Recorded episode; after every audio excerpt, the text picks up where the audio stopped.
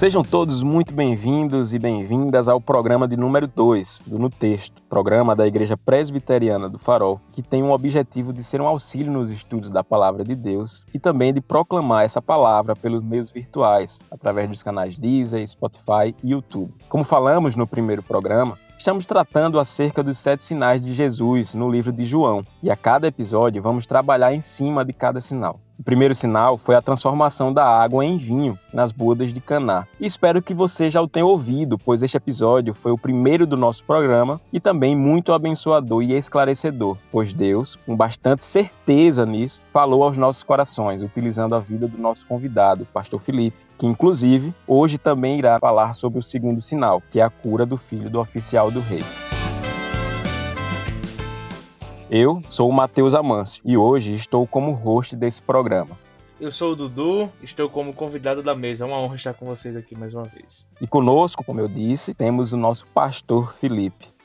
Gente, prazer enorme voltar aqui ao programa no texto e tem sido algo muito prazeroso. O primeiro foi muito proveitoso e creio que iremos ter aqui um tempo abençoado e abençoador.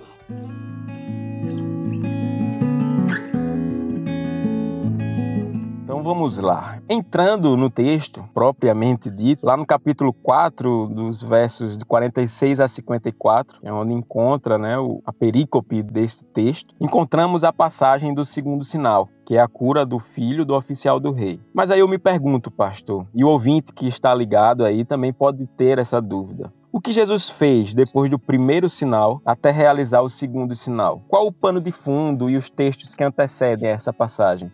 É, é interessante essa, essa pergunta porque é, se nós olharmos para o Evangelho de João, nós vamos perceber que muitas ações especiais, particulares, nós encontramos aqui na relação estabelecida com aquela multidão e com aqueles que se aproximavam dele antes dessa experiência de cura, esse segundo sinal aqui que é tão relevante aos nossos corações. Ele vai, ele purifica o templo, ele tem uma multidão que o, que o consegue ladear a sua caminhada ministerial, ele tem um encontro para a gente, um dos encontros mais significativos do Evangelho de João, que foi justamente quando Jesus uh, tem esse encontro com Nicodemos, Nicodemos visita Jesus e tem algo que me chama a atenção porque é nesse encontro, nessa mensagem ministrada, Cristo ele descortina o entendimento de Nicodemos e podemos dizer o nosso entendimento quando nós lemos o evangelho, porque ele traz e apresenta a missão,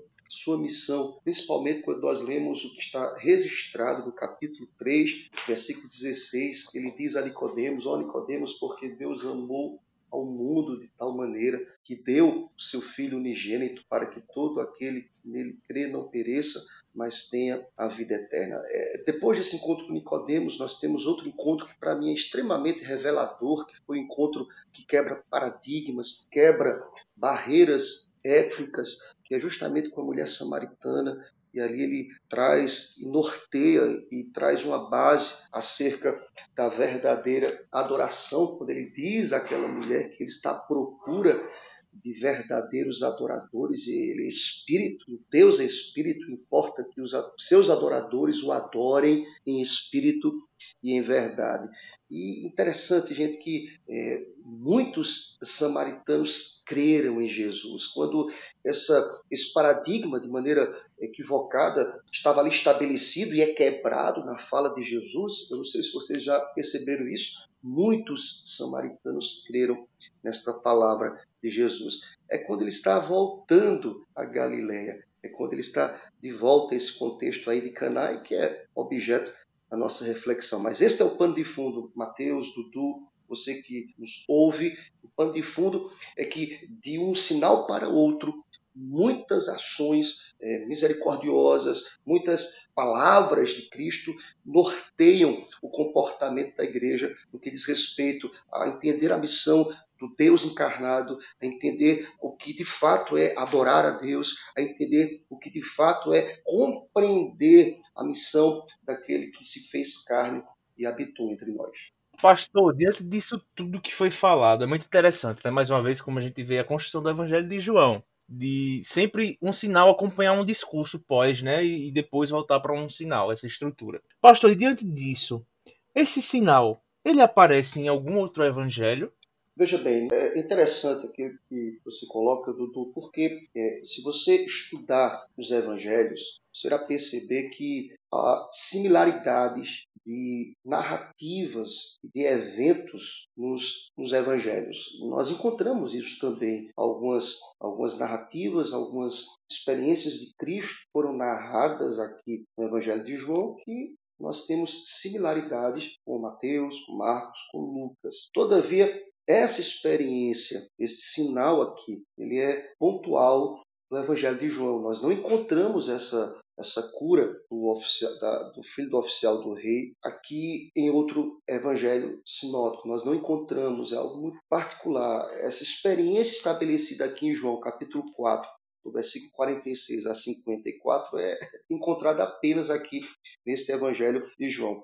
É, há quem confunda com outras experiências e com outros milagres narrados é, no Evangelho sinó, em outros Evangelhos sinóticos, mas é muito pontual aqui do Evangelho de João. Essa cura foi apenas registrada aqui no Evangelho de João. Dando sequência ao sinal propriamente dito, que o senhor tenha nos falar um pouco, a expor sobre o, sinal, sobre o oficial indo de encontro a Jesus para pedir a, a cura do, do seu filho. Veja bem, é, Mateus, é, esse, essa experiência ela é extremamente é, reveladora, porque, como dizia no nosso contexto, aí, apresentando o pano de fundo para que se pudesse servir aqui de base para a nossa compreensão, nós entendemos, como pontuou muito bem o, o Dudu, essa estrutura ela revela que entre um sinal e outro, Cristo está, é, o texto apresenta experiências narrativas que servem como, como argumento, até mesmo de revelador acerca do ministério de Cristo. E, e, Jesus estava de volta ao contexto ali de Caná da Galileia. Caná da Galileia é, tem uma, um significado muito grande no ministério de Cristo Jesus. É, é conhecimento de todos nós. E, e, é impressionante que a fama de Jesus, esta volta dele, é reveladora porque esse oficial, por certo, conhecedor dos milagres, dos sinais, dos feitos, daquilo que Cristo já havia operado no primeiro sinal que nós conversamos aqui, que foi justamente a transformação da água em vinho, e aí nós investimos um bom tempo e conversamos sobre isso. Por certo, Mateus, Dudu, você que nos ouve, esse oficial era conhecedor do, dos feitos de Cristo Jesus. Eu penso, gente, que isso que foi que motivou, que inclinou o seu coração. A expectativa, a ideia de que, olha, se ele é poderoso para transformar água em vinho, porque a fama de Jesus já percorria por causa dos milagres, muitos samaritanos creram em Jesus por causa do seu discurso, por causa dos seus milagres, por causa de sua palavra. Mas deixa-me dizer uma coisa muito importante de forma inaugural para a gente. É que o que trouxe o oficial à procura de Cristo Jesus não foi a palavra, mas foi o milagre. Mas foi a fama de Cristo Jesus. E é algo, algo que a gente precisa inicialmente aqui já pensar aqui e fazer aqui o link, não é verdade?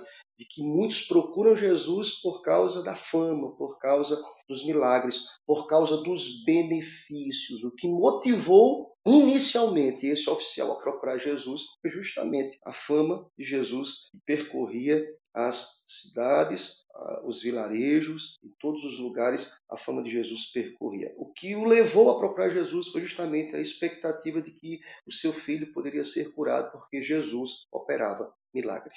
E falar em milagres, acerca dessa objeção de Jesus, quando o oficial solicita a ajuda, o milagre da cura do seu filho, Jesus dá uma resposta que não é aquela resposta esperada para aquele oficial. Em relação a essa objeção, a, aquela fala de Jesus, é, muitos vão esperar ter o milagre ou o sinal. É, o comum narrados no, no, nos evangelhos ou essa foi uma resposta única nos evangelhos? Veja bem, é interessante. É, nós precisamos voltar um pouco aqui, é, porque se você prestar atenção, o versículo 46 começa dizendo que dirigiu-se de novo, eu quero reiterar isso, a Caná da Galiléia, onde da água fizera vinho. Não por acaso essa informação está aqui, gente. É, alguém pode até perguntar por que Jesus voltou a Caná. Eu, eu penso, gente, que talvez Jesus desejasse aqui cultivar a semente que havia plantado ali quando compareceu à festa de casamento. De alguma forma, gente, vocês percebem que aquilo que Cristo fez foi algo extraordinário, uma semente foi lançada ali naquele casamento para os incrédulos, para aqueles que duvidavam, para aqueles que não criam que ele era o próprio Deus. E com certeza, pós-casamento, esse hiato aí, esse intervalo do primeiro sinal para o segundo, muitos continuavam ainda incrédulos.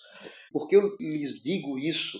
Porque se você for pegar sua Bíblia lá no capítulo 12 e lá no versículo 37, quando João ele registra a, a explicação da incredulidade dos judeus aqui, nesse caso, ele diz o seguinte: E embora tivesse feito tantos sinais na sua presença, não creram nele. Então veja bem, Jesus volta para Caná, Mateus e Dudu, com o objetivo de, quem sabe, cultivar aquilo que foi plantado. E, e é interessante que, como Mateus colocou, essa objeção de Cristo, no, nos meandros dessa objeção, de fato, é mais do que uma objeção, é um ensino, é uma catequese, é uma base acerca daquilo que de fato era importante, é muito mais do que o sinal, muito mais do que procurá-lo na perspectiva da cura, é, é crer nele, é, é, é, estar atento à sua palavra. Porque vejam bem, gente, é, sem querer ser extensivo naquilo que eu vou responder, mas é muito importante para a gente, porque a proposta aqui é entender o texto, no texto. O verso 47 vai reiterar o que eu disse para vocês. Tendo ouvido dizer que Jesus viera da Judéia para Galiléia, foi ter com ele quem? O oficial, e para rogar cura para o seu filho. Percebam que o texto faz questão de afirmar que a inclinação do coração do oficial é justamente, gente, por causa que ele queria que seu filho fosse curado. É, é, é o benefício, é a procura benefício. E Jesus, ele é enfático quando diz no verso 48: Se porventura não vides sinais e prodígios, de modo nenhum crereis. E, e, e, depois que Jesus diz isso, gente, deixa eu dizer uma coisa para vocês: Jesus não diz isso especificamente para oficial, gente. Jesus traz aqui uma mensagem coletiva. Jesus traz aqui uma, uma, uma advertência coletiva. Jesus aqui quer normatizar não apenas a conduta de fé do oficial, mas ele quer também normatizar o comportamento de fé do povo judeu. Aqui uma palavra de modo geral, ou seja, o Senhor os faz, os fez lembrar de uma característica muito presente né, nas nações. Eles desejavam sempre milagres antes de crerem. E qual a importância de dizer a vocês isso, gente? É porque, em geral, tem muitas pessoas hoje que querem Cristo, querem crer depois do milagre feito, mas o mais importante que crer depois do milagre é crer na palavra. As pessoas não estão à procura de crer simplesmente em sua palavra. Eu dizia isso quarta-feira, Mateus e Dudu, é que, por exemplo, o culto e doutrina é o culto menos frequentado da igreja, porque não se cria expectativas entendam de que algo extraordinário possa acontecer no culto de doutrina, diferentemente de muitos que fluem para os tempos aos domingos porque tem uma demanda a ser resolvida. Quem sabe essa palavra vai corresponder à minha expectativa. Doutrina não, doutrina é exposição da palavra. Ledo engano quem chega no domingo na expectativa de algo extraordinário acontecer. Acontece, porque a palavra vai ser exposta e ela é exposta aqui. Então, veja bem, sem me delongar muito, a palavra de Cristo aqui, Mateus, nós precisamos entender. Ela é palavra. Deixa, eu quero ser redundante, mas entendam o que eu quero dizer, passar para vocês. Vejam bem, a palavra de Cristo é palavra. Ele está dizendo para as pessoas: olha, vocês estão à procura de mim, que sou a encarnação da própria palavra por causa dos benefícios. Me procurem por mim porque eu sou a palavra. E, então, esse homem procura Cristo, e nós vamos perceber, é o desenrolar da nossa exposição aqui, da nossa conversa, é que, posteriormente, esse homem que é advertido por Cristo, é normatizado por Cristo, olha o que ele vai dizer. Jesus desce e cura meu filho, versículo 49. A impressão que eu tenho é que esse homem não entendeu foi nada, cara. Esse cara disse, meu irmão, esse cara quer, quer ele, ele quer o benefício, ele quer a cura. E, e Jesus, de alguma forma, ele vai corresponder nisso, porque Jesus é misericordioso. Mas, basicamente, essa objeção aí de Cristo ela é, muito, ela é muito mais do que pontual aqui no texto, Mateus. Ela é abrangente, porque olha, olha o que eu, olha a minha compreensão, tá, gente? Pega aí meu, meu viés, meu link é que quando Jesus repreende as pessoas, o oficial de alguma forma, e aqueles que e a multidão, as pessoas que estavam ali, Jesus está levando-os a voltar ao capítulo 1, versículo 1. O verbo, a palavra se fez carne. Ele é a pessoa mais importante. A presença dele, independentemente da cura ou não, é algo que precisa motivar as nossas procuras e os nossos encontros com ele. Ô pastor, eu costumo falar que nós caímos né, na, no costume de sempre nos colocarmos no lado bom do texto, né? Quando a gente vê o texto de um justo e um ímpio, a gente nunca se coloca no lado do ímpio, né? É impressionante é isso. E, e, quando a gente vai olhar esse texto, penso eu que todo pai e toda mãe que tivesse seu filho enfermo ou à beira da morte, né? E, e ouvisse por exemplo, que, que havia um homem que poderia ser o Messias e que poderia curar, eu acho que todo pai iria pedir. Eu nem sou pai. O senhor é pai, o senhor pode falar muito bem sobre isso, é. né? Porque a preocupação e o amor do seu pai, né, ele vai ultrapassar qualquer barreira. E é, e é bom também da gente entender que Jesus ele fez o primeiro sinal no livro de João, né? E foi algo semi-público. Isso mas que também o livro de João, lá no capítulo 20, ele vai tratar de que Jesus fez muito mais coisas do que os que estão somente Exatamente. nesse livro. E não foram registrados, né? Não foram registrados. Isso, tanto que ele vai tratar que se fosse registrado não caberia nem em todos os livros Exatamente. do mundo. Exatamente. Então a gente pensar de que não só os sinais aqui do evangelho que foram escritos foram somente eles que Jesus fez. Exatamente. Então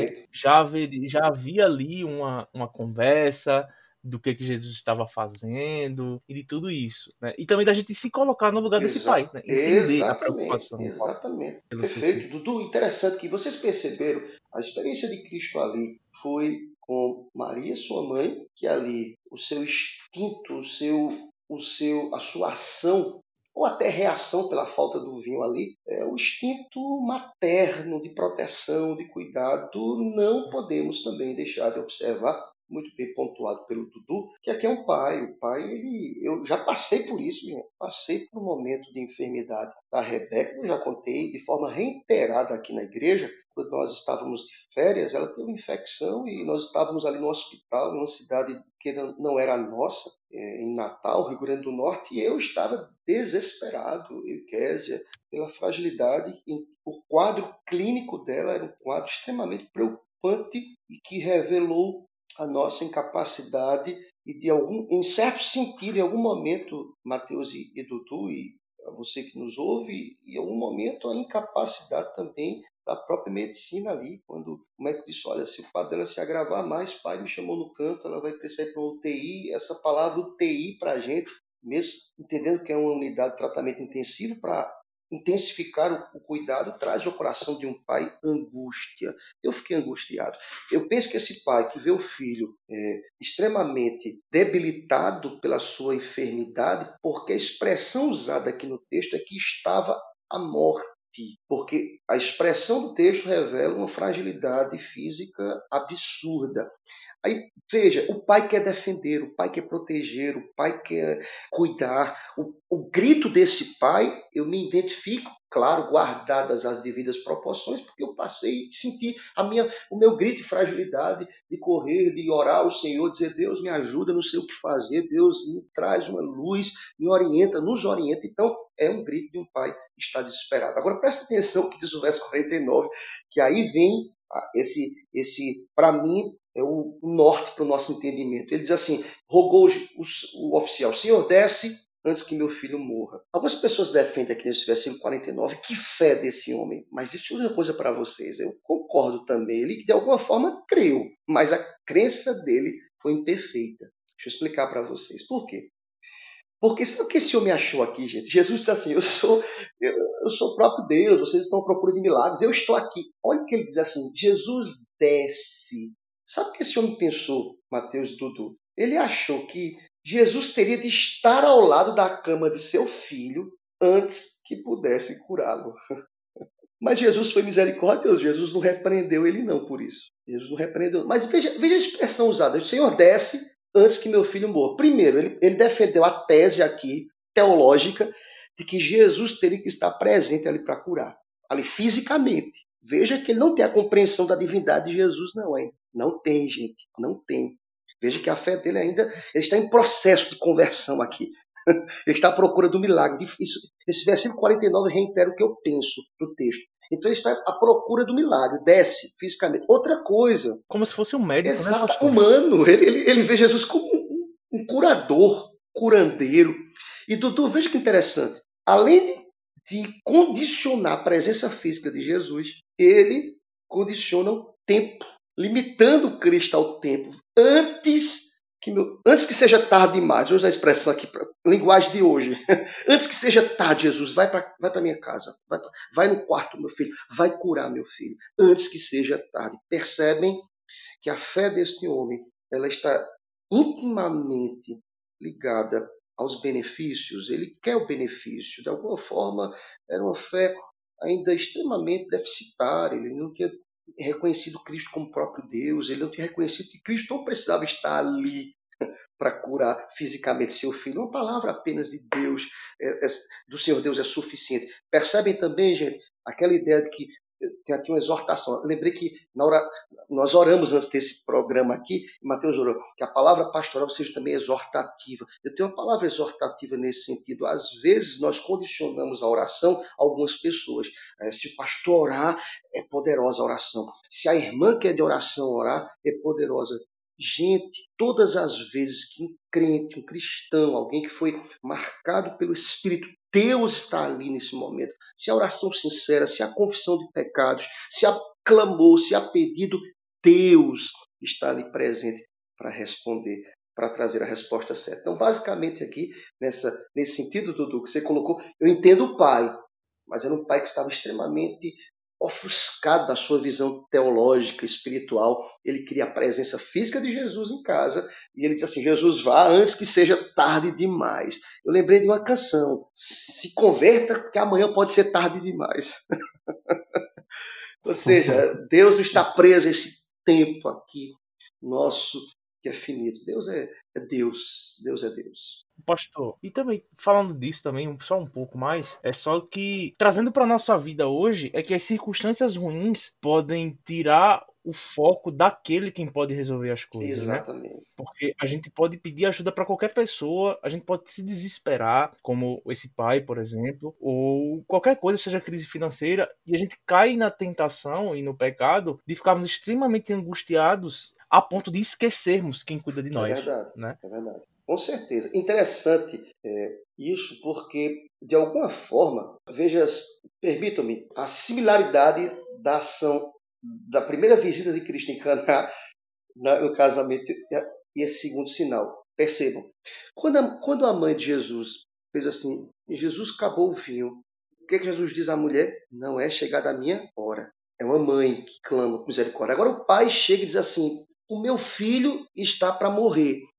Aí perceba comigo, quando ele diz assim, Senhor, desce, condicionando a presença de Cristo, o, o, o aspecto aí, a cura estava condicionada à presença, olha o que Jesus responde, Dudu. Por isso que ele é Deus, por isso que você colocou muito bem. Ou seja, Deus é Senhor todas as coisas. Ele diz, vai. Ou seja, eu não vou descer, não, você vai. Quem, em outras palavras, quem traz a ordem aqui sou eu.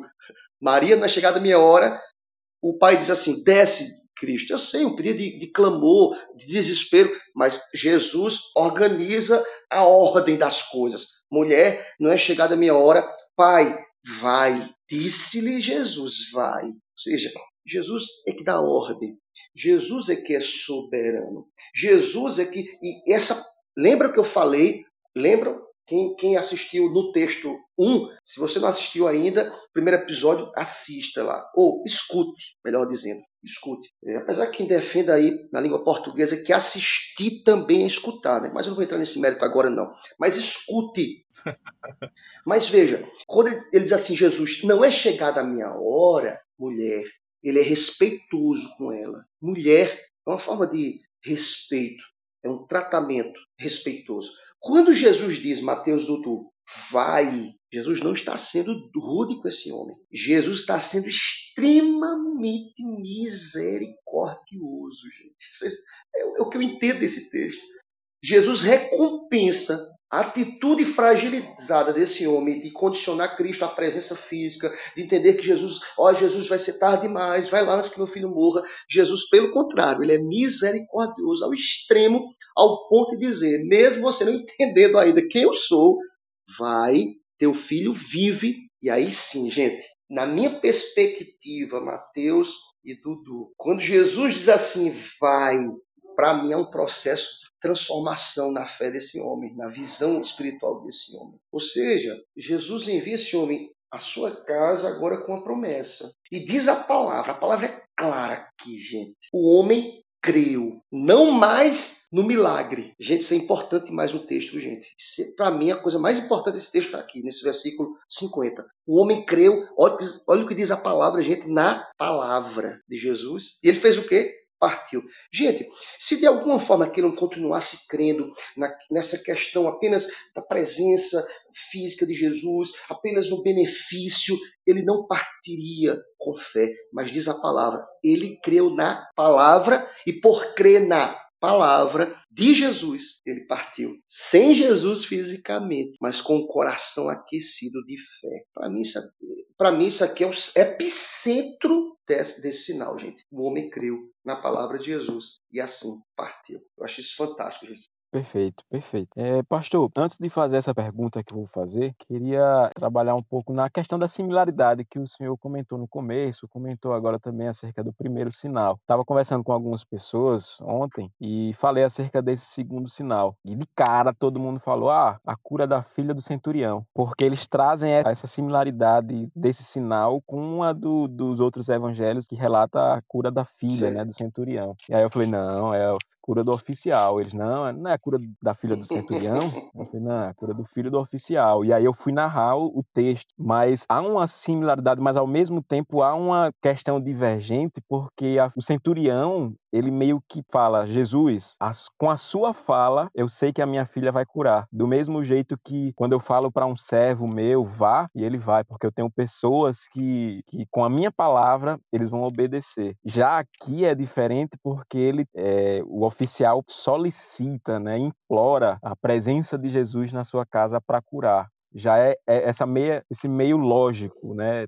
Não, para curar o meu filho é preciso que ele esteja lá Exatamente. presente. E aí a, a, pergunta que eu queria trazer é que há alguma semelhança no primeiro sinal, nesse segundo sinal e nos outros que a gente vai estudar, nessa ilogicidade, sabe? Nessa questão ilógica que Jesus trabalha, onde há também a prática humana, porque querendo ou não, o Jesus fala, vá, e, e o homem creu na, na palavra de Jesus quando foi, houve a cura do filho. Mesmo jeito no primeiro sinal, quando Jesus fala, não, peguem os vasos, é, enchem de água. Ou seja, há essa prática humana. É, Jesus trabalha com os outros sinais também, é algo semelhante a essa questão.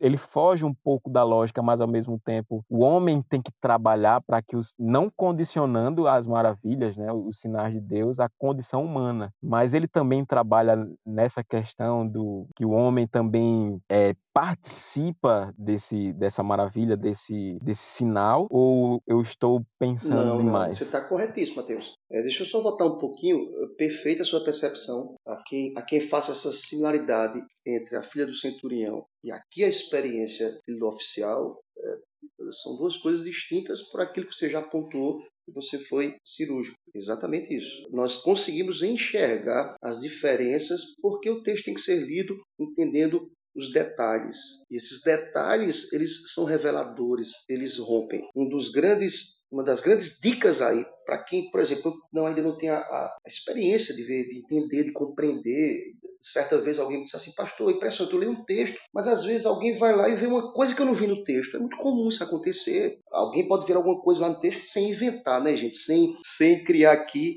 simbologias, é, sem ser lúdico, a ideia não é essa, mas tem coisas que eu leio o texto, acontece comigo, gente, eu leio o texto várias vezes, por isso que é a beleza da palavra, e ao ler o texto eu vejo uma ação do Senhor ou uma reação do ser humano que eu não vi na primeira leitura, que eu não vi na segunda, que eu não vi na décima quinta, eu vou ver na décima sexta, vou perceber. Há um aspecto espiritual, eu não não não deixe de entender isso. O Espírito está agindo, gente, porque quando eu leio a palavra, Deus está falando comigo. Então, assim, perfeito. Esse, essa cura é muito pontual aqui. É uma experiência única aqui de João, tá certo?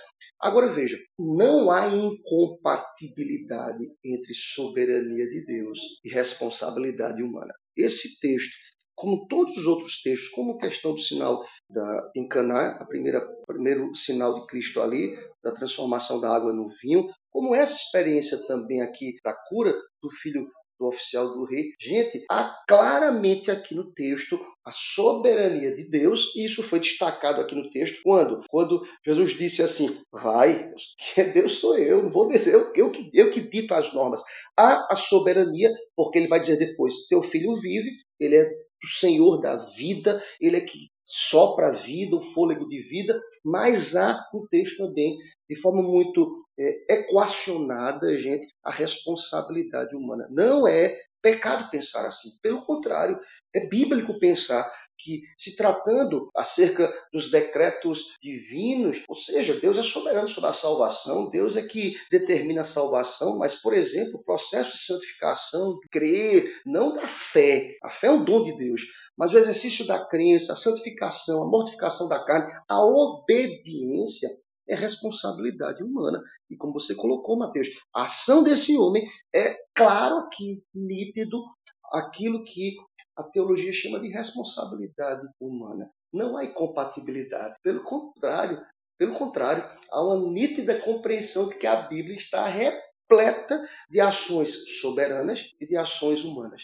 vou dar outro exemplo aqui muito conhecido da gente. A ressurreição de Lázaro. Retire a pedra, responsabilidade humana, mas soberania. Sai, Lázaro. Ele é poderoso para trazer a vida. Então, percebam, gente, é claro aqui no texto, em várias, em vários momentos, a soberania de Deus para ações que o homem jamais poderá fazer, jamais, mas ao mesmo tempo o aspecto da responsabilidade humana. E não há incompatibilidade. É bíblico pensar acerca disso. Pastor, e, e, é interessante esses termos porque na nossa sociedade hoje, inclusive na teologia, é algo que geralmente entra em, em contradição, né? A responsabilidade humana e a soberania divina. Mas o que é interessante é que a Bíblia ela nos fala sobre os dois, né? De passagens diferentes, de modos diferentes. Assim como a oração do Pai Nosso, por exemplo, né? Que é um exercício de fé, mas também um exercício meu. Exatamente. Não é, não é só orarmos, mas é nós fazermos e praticarmos aquilo que oramos e o que Deus ele vai fazer aquilo que lhe apraz. E uma coisa interessante, pastor, que olhando para esse texto que eu vejo na responsabilidade humana e soberania divina, é o pai pede, mas Jesus não faz como ele quer, né? Jesus ele faz, mas não como o pai quer, e sim como Deus quer, né? Isso é algo que é muito muito interessante pra gente, né? Se tratando da escritura. O que é que o senhor pensa? O que é que o senhor tem mais a acrescentar sobre essa parte que é muito interessante para nossa vida e que tem coisas muito práticas pra gente levar pra própria nossa vida. Que pessoas que pensam que só nós orarmos vamos passar por um concurso ou por uma enfermidade, por exemplo. Mas no outro extremo também é de que eu vou fazer tudo e não vou pedir ajuda a Deus, por exemplo, né? E não vou orar a Deus, não só pedir ajuda, mas me comunicar. E aí, pastor, como é? é, é interessante isso porque é, é, o que a teologia chama de perspectivas bíblicas em tensão, essas, essas nomenclaturas, né? Soberania divina e responsabilidade humana. É,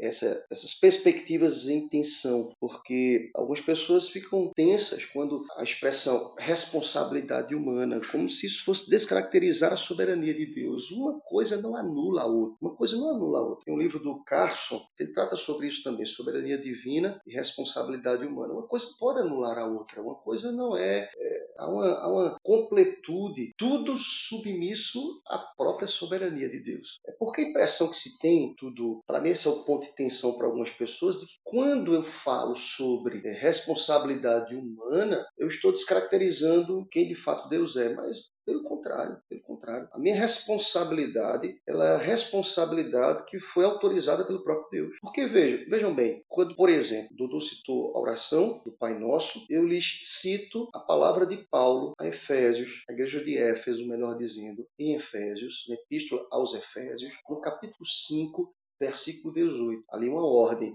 Não vos embriagueis com vinho, mas enchei-vos do Espírito. Um imperativo, uma ordem coletiva que abrange a todos, não é individual apenas por Paulo, é coletiva a toda a comunidade. Mas percebam, o enchimento com o Espírito Santo, essa busca por uma intimidade maior com o Espírito é algo que requer a minha total participação. Total participação. Se eu não orar, se eu não me consagrar, se eu não ler a palavra, se eu não buscar conhecimento bíblico, se eu não pagar um preço, se eu não agir, se eu não tomar atitude de ter e viver segundo as disciplinas espirituais, eu não terei uma vida cheia do Espírito Santo. Isso é participação clara humana. Há essa participação humana nessa caminhada de fé, de santificação. E o texto que lemos hoje, o, o, a experiência desse segundo sinal, é de fato uma, uma experiência de uma participação de um homem que de fato desceu. Porque, voltando ao texto, já completando aí, o texto, já quando ele desce ali, e ele descia quando ele obedece, né? Ele obedece, ele creu na palavra e partiu. O verso 51 diz que ele desceu. Já ele descia quando os seus servos lhe vieram ao encontro, anunciando-lhe que o seu filho vivia.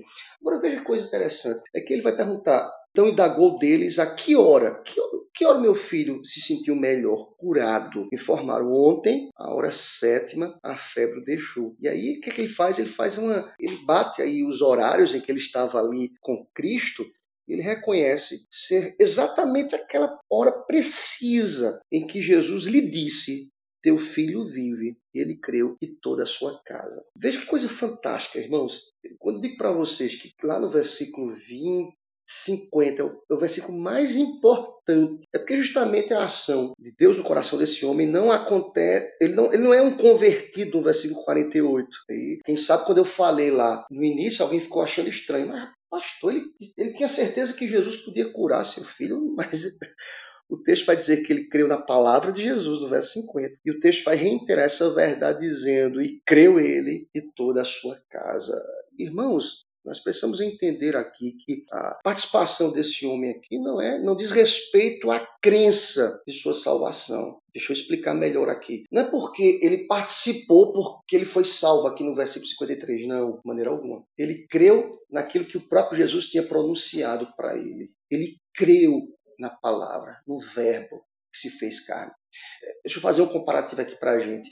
Quando alguém vem para a igreja e a mensagem é ministrada, e por alguma razão há quem faça isso, não, não, vejo nenhuma dificuldade com isso, e diz assim: olha, se você entendeu a palavra, se você compreendeu a mensagem e você quer externar isso, não tem bronca. Ou seja, tem gente que nós temos um encontro, um encontro aqui que, de alguma forma, alguém externa que se sentiu tocado. Não tem dificuldade com isso. Mas, irmãos, e Mateus e Dudu, a fé não está posta nisso. Se vocês estão me entendendo, não é porque alguém ficou com a mão levantada, não é porque alguém foi à frente, não é porque alguém materializou essa experiência do Espírito, não. Mas é pela fala que alcança o coração de todo aquele que é salvo. Creu na palavra de Jesus. O partir é uma reação a primeiro ato que acontece no coração do homem. Creu na palavra. Então veja bem, gente. Primeiro, qual é a ação? Soberania. Palavra. Qual é a participação do homem? Partir, crer, ir a casa e voltar. Entender, vou lá na minha casa, eu vou agora, quem sabe, abraçar meu filho, eu vou, eu vou obedecer a, ordem, a uma participação. Então o texto vai caminhando aí para o final, gente, nos revelando exatamente essa, essa compatibilidade entre soberania de Deus e responsabilidade humana. Tudo baseado na palavra, a soberania do Senhor.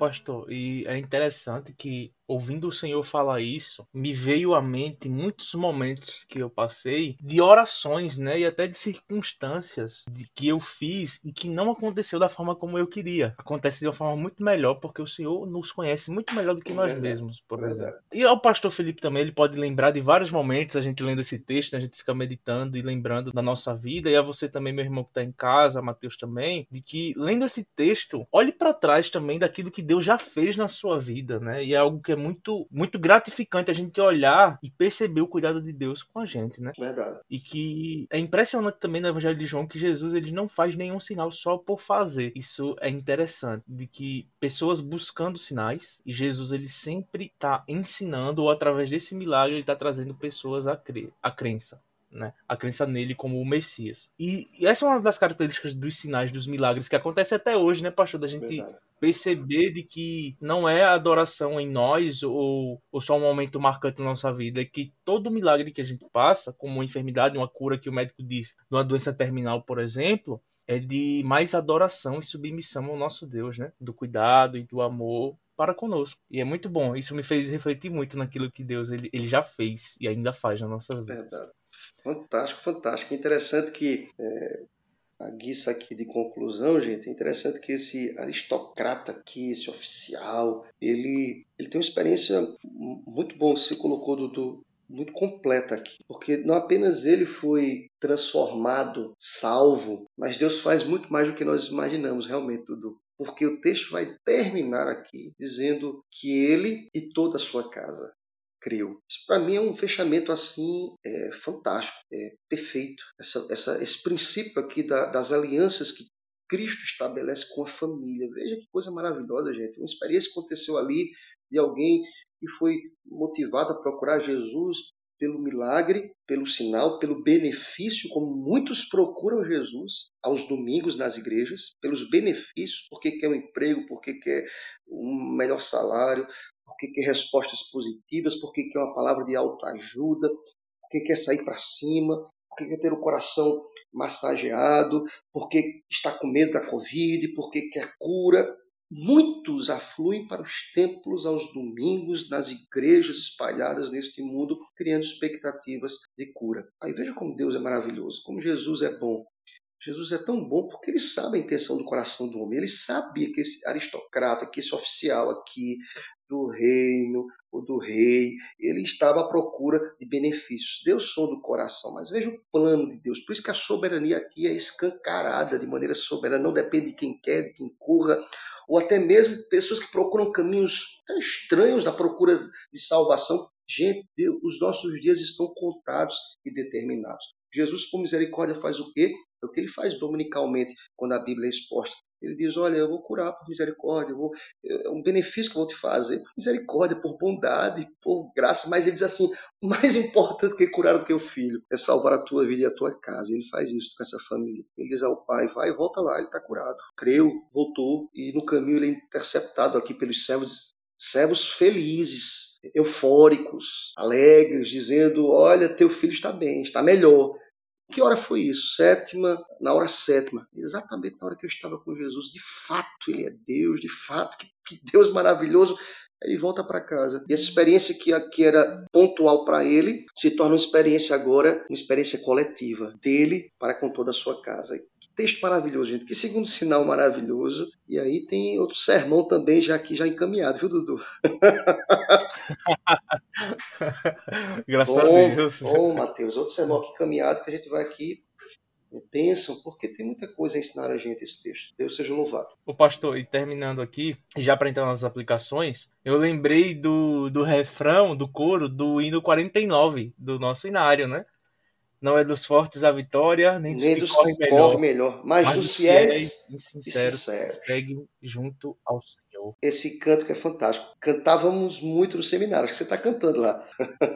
Virtualmente. Não, não muito, porque está online, é, né? Então está tocando as músicas, não, não todas com do Inário, porque lá se toca o Inário, né? No caso, a maioria. Bom demais. Mas, pastor, e entrando na, nas aplicações pessoais, o que é que o senhor fala para a igreja, para nós e para quem está nos ouvindo? Coisas importantes, né? E pontos que da nossa vida, de desafio, né? Para nossa vida. Eu queria, eu queria destacar duas coisas que eu fiz da outra vez. A primeira dela, delas, Dudu, Matheus, você que está aí acompanhando, aí, ouvindo esse programa aí, chamado programa aí maravilhoso, chamado no texto, é que nós precisamos ter fé no Senhor mesmo em tempo de crise. Eu acho que esse texto nos ensina no que diz respeito a não nos desesperarmos. Mesmo quando a nossa causa for legítima, mesmo você como pai, como mãe, como filho, e olha e clama pelo seu pai, mesmo você que está alguém enfermo em casa, mesmo você que enfrenta uma crise absurda em, em áreas de sua vida, mesmo você que tem sido desafiado pelas demandas da sua existência, eu quero lhe dizer, de maneira muito prática a você, olhando para esse texto, é que nós precisamos ter fé em Cristo Jesus mesmo em tempo de crise. É impressionante que a fé deste homem, mesmo que inicialmente uma fé trôpega, algo condicionado aos benefícios, mas me chama a atenção, querido, que ele procura, ele, ele, ele vai à procura de Cristo. Repito, gente, é por isso que eu sou, eu creio na soberania de Deus com intenções estranhas, porque ele queria benefício. Mas Deus ele, é, ele, ele sonda, ele conhece, ele que, ele que de maneira orquestrada, soberanamente, ele conduz os fatos segundo a sua própria palavra, segundo a sua própria vontade. Mas esse homem externa uma fé em tempo de crise. Eu quero, quero lhe dizer aqui, usando esse programa aqui, esse momento tão espiritual, bíblico, gente, a Bíblia está sendo exposta aqui, creia, mesmo em tempo de crise. E uma segunda coisa também que quero lhe dizer, que entendo como aplicável para a gente aqui, para mim e para vocês, é que na vida desse homem, sua fé confiante tornou-se uma fé confirmada. Deixa eu explicar para vocês isso aqui. Veja que interessante que quando ele ouve a palavra, quando ele crê na palavra do Senhor, ele, ele obedece. E a sua fé ela é confirmada. Ou seja, esse homem ensina muito ele me ensina que eu preciso ter uma fé confiante, na perspectiva que esta fé será confirmada. Eu, lembro, eu gosto muito de um texto, quem me conhece, quem caminha comigo, quem conversa comigo pelo WhatsApp, que completa anos, e eu, eu vou parabenizar, é sabedor do que eu vou lhe dizer agora. Eu gosto muito do Salmo 90, diz assim, confirma as obras das minhas mãos, sim, confirma. Eu uso muito essa expressão. Por quê? Porque a expressão, para mim, é extremamente reveladora no sentido de que eu não posso fazer nada sem a confirmação de Cristo. Os, milagres, os sinais são confirmações do Pai, Deus poderoso. Então, a fé confiante, tem uma fé confiante, querido, na perspectiva de que essa fé será confirmada. Tem muita gente que tem uma fé confiante aos domingos, que ora, que clama, que canta, mas que não crer na confirmação, que não espera pacientemente a confirmação, que não tem uma fé contagiante ao ponto de contar a outros, dizendo irá se confirmar. E aqui eu concluo, gente, essa minha participação. É, tenho dito, esse programa vai, vai ser uma bênção, tem sido uma bênção, dizendo um fato que, permitam-me, de uma fé que a minha família, eu, Kézia, Rebequinha, na época, tivemos confiante, que foi confirmada. Quando, depois de dois abortos, Kézia teve, nós perdemos, né? Expectativas que nós criamos para um segundo filho. E lembro-me que depois do segundo aborto, Deus falou claramente através da palavra, palavra de Deus no meu coração. E eu publicamente disse aqui em um dos meus sermões, logo depois do segundo aborto, dizendo: Olha, em breve eu estarei com meu filho aqui, batizando aqui na igreja. Irmãos, foi uma experiência. Eu quero dizer para você que não se monta tese doutrinar em cima de uma experiência. O que esse homem teve aqui foi uma experiência. Eu tive uma experiência com Deus. Eu e minha esposa, Rebequinha também, muito pequena, mas também teve experiência conosco de choro, de oração. Irmãos, depois que eu pronunciei por fé, porque Deus tinha nos falado através da palavra, um ano depois a nossa fé foi confirmada. Amém. Um ano depois eu estava batizando o Filipinho aqui no, no templo da IPF e eu sei exatamente o que esse pai sentiu quando teve a sua fé confirmada, porque até a hora da experiência com os, com os servos dele, ele, ele não tinha visto o filho, mas quando ele chega em casa e toma o filho no braço e tem a fé confirmada, eu, eu, eu chorei copiosamente com o Kézia ali, porque eu, eu, eu, voltei um ano atrás, quando eu peguei o Filipinho no braço, estava com ele no braço, dizendo, Deus, a tua vontade foi confirmada aqui. Eu estava batizando e eu quero dizer a você que em nome de Jesus, creia em tempos de crise e seja confiante a tal ponto que você espere pacientemente para que a sua fé seja confirmada segundo o beneplácito, segundo a vontade Amém. e segundo a soberana bondade de Deus. Que assim Deus nos abençoe. Em Amém. nome de Jesus. Pastor, em todo momento que eu estava lendo né, esse texto, em todo momento que o senhor também estava expondo aqui, é, me veio à mente um fato recente que aconteceu na nossa igreja, na nossa nosso convívio, foi a cura do, do Gabriel, do Biel. Eita, né? verdade. E, Perfeito. e aí eu, eu trouxe à memória aquele texto que está em Tiago que, que é relacionado à fé morta, né, à fé sem obras. E, e trazendo a esse texto, eu imagino, é, a gente não sabe se a família do oficial estava lá presente quando Jesus fala, vá para casa. Né? A gente não sabe se ele estava sozinho, se ele estava com a mulher ou com mais alguém da família. Mas no final deixa muito claro que todos da sua casa Isso. creram. Isso. Né? E, e nessa narrativa, na metade do caminho, ele encontra servos. Não estavam lá e não ouviam a narrativa de Jesus, né? A, a, afirmação e é a ordem. Mas o que eu queria deixar também aqui é que assim como quando houve um milagre, a primeira coisa que eles fizeram após a, a obra, a, a fé, é, foi realizar uma obra, né? Foi o, o, oficial foi compartilhar desse milagre, foi falar da palavra que, que transformou a vida daquela, daquela família. Eu assemelho também a, a, ao milagre feito na, na vida do Gabriel e da família, né? Do Camisa, da verdade. Raquel, da Raizinha. Verdade. Que assim que houve a cura, até o momento antes, né? Enquanto estava na luta ali, em todos os momentos, é, faziam pessoas a crer em Jesus Cristo. E Verdade. após a, a, a, cura ali é, foi perfeita, né? Até hoje a gente se alegra com isso. Até hoje a gente se alegra ao ver o Biel na rua, ao ver o Biel tirando foto, andando, falando, principalmente. É, e isso é, é perfeito, né? E, Ou seja, a fé, a, Deus, a fé dessa família foi confirmada. Né? Ou seja, Verdade. fantástico, fantástico. O exercício da fé esse milagre e foi realmente, de fato, Gabriel é um milagre, milagre nas mãos isso, de Deus. Isso. E essa fé foi, bem lembrado, Mateus, foi confirmada para apontar quem? A glória daquele que é Senhor Sim. de todas as coisas. E fantástico, fantástico. É, as emoções aqui, elas afloram, porque quando nós.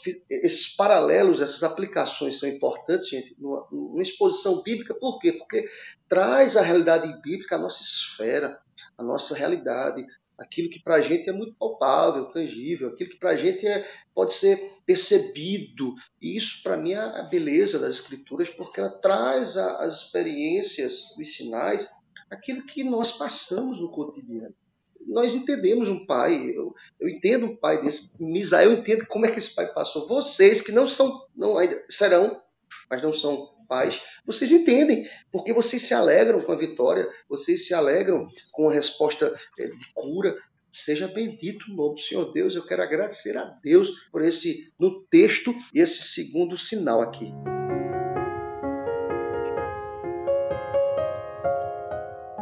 Amém. Pessoal, estamos finalizando mais um programa, um programa que Deus falou bastante aos nossos corações. Deus falou bastante através do pastor Felipe aqui, e é uma honra tê-lo aqui, tê-lo como convidado do segundo sinal. Ele expôs aqui o primeiro, expôs o segundo sinal, e eu espero ter a presença de vocês que estão ouvindo, estão nos ouvindo agora, nos próximos programas também, que vocês possam compartilhar esse programa no texto, para que todos possam ficar de olho no texto, todos possam ver as, as maravilhas que Deus faz nas nossas vidas, possamos todos glorificar a Deus através de todas as coisas. Muito obrigado, Pastor Felipe, muito obrigado. É uma, sempre uma honra. O senhor já é de casa, o senhor é praticamente dono aqui deste programa, mas é, é uma honra tê-lo aqui. Foi uma honra ter o senhor inaugurando este programa conosco aqui. É uma honra ter também o Senhor nesse segundo programa. É, e certamente o Senhor continuará falando aos nossos corações. É, obrigado também ao Dudu que está aqui presente, na, participando da mesa. É, agradecemos a todos que estão envolvidos nesse, nessa realização do programa, que Deus possa recompensar cada um e que daqui a 15 dias possamos voltar também com mais um programa, o terceiro sinal. E vocês vão, vão ficar atentos também à palavra de Deus com o nosso próximo convidado. Amém. Mas que a gente possa sempre ficar de olho no texto como Dudu disse, né? De olho no texto e ouvido no texto. Deus possa abençoar cada um aqui e até uma próxima. Tchau. Você acabou de ouvir o programa No Texto, da Igreja Presbiteriana do Farol. Nosso programa lança seus episódios a cada 15 dias. Então, não se desanime e nem se preocupe. Já já lançaremos outro para auxiliar nos seus estudos da Palavra de Deus. Fiquem sempre de olho no texto.